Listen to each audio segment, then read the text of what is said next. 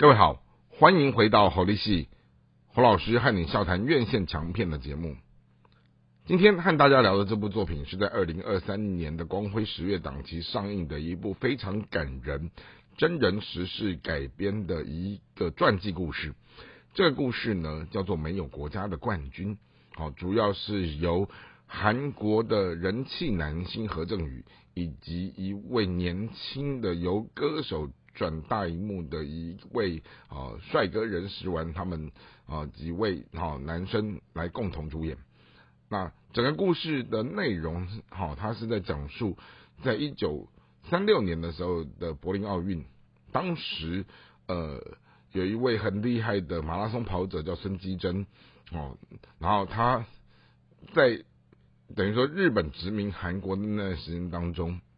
他为日本拿了一面奥运会的马拉松金牌，可是他心中的那种郁闷，哈，他觉得说我是一个韩国人，为什么我不能用我自己的国家的名义，好，来在这样的一个国际赛事当中，哈，为国争光？他心里觉得很苦闷，好，没想到呢，等到慢慢的。整个日韩战争的结束哈，然后整个世界大战也都告一段落的时候，好，在一九四七年那个时候，其实韩国的整个国际关系算是一个难民国家，好，那他们尽管哈好像才刚刚独立，但是好在美国的控制之下，很多的东西他们还是没有自己的这样的一个国族的话语权。那那个时候呢，波士顿有一场国际的马拉松赛事，当时。哦，就有一个很年轻的跑者，哈，电影当中哦登记，好，这这个叫做徐润福的男生，好，他很能跑，但是家里啊非常的贫苦啊，然后妈妈又生病，然后他善于跑步，在那个跑跑来学校跟跑去面摊好打工的过程当中，好，后来最后他被老师发现了，呃，具备这样的一个天分之后，他们。就打算训练他，然后代表韩国出征。然后在那个拉拉扯扯的过程当中，其实也就是怎么样克服他家里经济的困难，然后怎么样就是在丧母的过程当中，他仍旧能够打起精神去为这个这场赛事当中哦为自己。为自己的前途来努力，然后也在那个所谓的呃呃教练和选手之间，他们在建立这样的一个师徒关系的磨合，哦，他看到一些感人肺腑的故事。当然，呃，好不容易把这样的一个选手训练好了以后，好中间就会经历到很多的悲歌啊，为什么出国出不去啊？然后整个。呃，需要高额的保证金，怎么去突破啊？然后再来就是呃，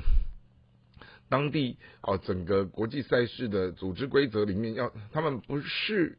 把韩国当做是一个国家，你知道吗？然后那个时候他们要如何哦，透过这样群体的力量？然后去说服主办单位，把这样的一个名字证明过来哈，让选手挂上自己的国家的国旗，好，然后最后呢，他如果赢得赛事的时候，可以唱自己国家的国歌，好，多么不容易的事情，好，就是这样一直不断的据理力争，那好不容易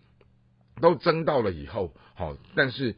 这样的一个瘦小的韩国的跑者，在这样的一个。马拉松国际赛事当中是不被看好的，好，那他如何又在整个群雄世界的这样的一个好手聚集在这当中的时候，好，这个叫徐润福的男生，他怎么样去战胜好这样的一个群雄的这样的一个环视，然后甚至于还被什么绊倒啊，爬不起来啊，然后他落后了很多了以后，然后他如何在慢慢的振作起精神，然后再开始往前跑，然后最后最后最后赢得的冠军。好，当然整部戏的过程，哈，他在展演的过程当中，我们会发现到说，好，这个故事很像台湾，哈，在参加所有的国际赛事里面，我们都不能用自己台湾或中华民国的名义，哦，永远都只能用中华台北，哦，在在赢得这样的一个光荣，哦，它其实有某种程度的借鉴，哦，然后也会让人觉得看了很感伤。可是整个叙事的脉络，哈，看下来你会发现到说，还是那种国族的感动性，哈，那一种高举了，就是说，哎，一个国家主义可以让。一个人好没有国没有家的这样的一个沸腾的大爱哈，在全剧里面会让人觉得看了相当的震撼。好，那这也就是在这部作品当中好给我们的一个很强大的一个动容感啊。当然，两位男星在整部戏里面撑起了整个故事的架构哈，让我们也看到说哦，这果然何振宇他不亏是。韩国好非常受欢迎的人气男星，而这个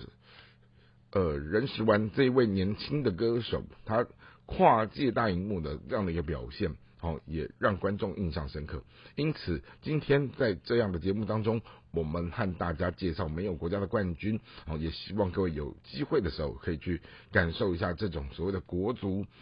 这种全民为了一件事情，然后。团结起来的这样的一个动容是很难能可贵的事。好，那希望今天的介绍大家会喜欢，我们下次再会。